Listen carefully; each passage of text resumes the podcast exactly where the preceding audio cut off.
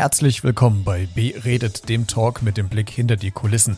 Das ist die Zusammenfassung aus 2022, unter anderem mit Pro7-Moderator Daniel Aminati über seine Selbstzerstörung. Bei mir waren Drogen ein großes Thema. Ich habe mein, mein, mein Geld aus dem Fenster geworfen, war hoch verschuldet, war in manchen Momenten dem, dem, dem Tod näher als dem Leben. Da möchte ich nie wieder hin. Mit Bodyguard Rainer Schanz, der unter anderem mit Angela Merkel und Willy Brandt zusammenarbeitete. Wenn ich an den Tod meines Kollegen denke, mit dem war ich 14 Tage vorher oder ein paar Wochen vorher noch in Paris äh, mit der Bundeskanzlerin, die dann haben einen Kaffee getrunken. Und dass er nun nach Afghanistan geht, habe ich ihm noch ein paar Tipps gegeben, wie es ist, weil ich war schon in zwei Auslandseinsätzen.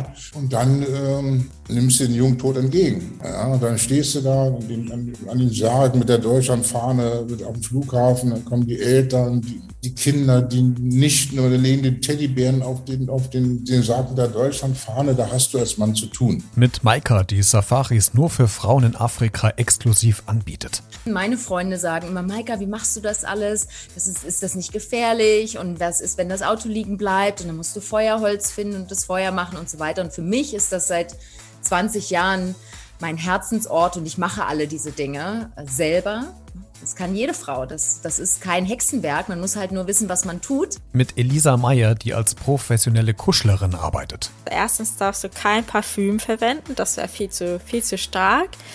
Ähm, du sollst Deo verwenden ähm, und am besten äh, am selben Tag geduscht sein und Zähne geputzt haben, eventuell Kaugummi. Also es gibt schon so ein paar Regeln zum Thema Geruch auf jeden Fall. Mit Florian Wichmann vom Aussteigerprogramm Exit über die Strukturen der rechten Szene in Deutschland. Wenn wir uns dann aber die Situation jetzt anschauen, dann sehen wir schon sehr deutlich, wir haben Lehrer, wir haben Rechtsanwälte, wir haben ähm, ja, gut situierte im Leben stehende, äh, eben nicht sozial deprivierte äh, Menschen, die sich an uns wenden. Mit Basti, der in der Vergangenheit im Network Marketing arbeitete und uns mit hinter die Kulissen nimmt. Man sieht die Ziele, die man erreichen kann, eventuell auch von irgendwelchen Vorbildern, die, die, die es quasi gibt und die auch einem vorgelebt werden. Und ja, wenn man da erfolgreich sein will, äh, muss man auch sehr viel an, Gel an Geld, an Zeit und ähm, ja, muss man investieren. Mit Katharina über Angst- und Panikattacken und was das für ihren Alltag bedeutet. Erstens gibt es viele Angststörungen oder Menschen, die Angststörungen haben und die keine, die noch nie eine Panikattacke hatten.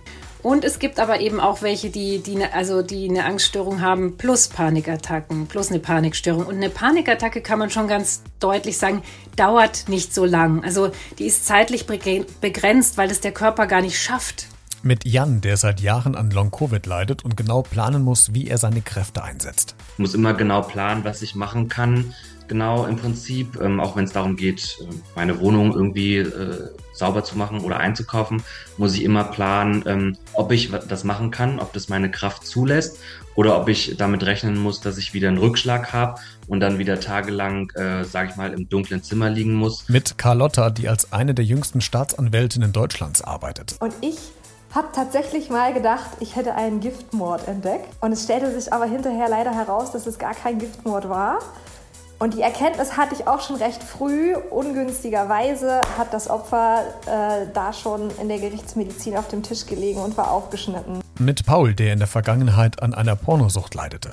Das Ding ist, du hast ja dann dieses Denken oder diesen Realitätsverlust, dass du glaubst, all das, was du dort siehst, das ist, muss so sein. Ne?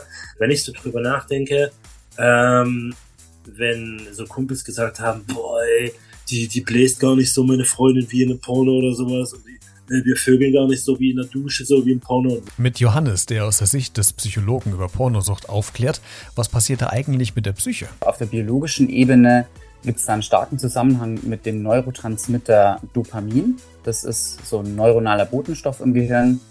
Und Dopamin wird immer dann ausgeschüttet, wenn wir irgendwas haben wollen.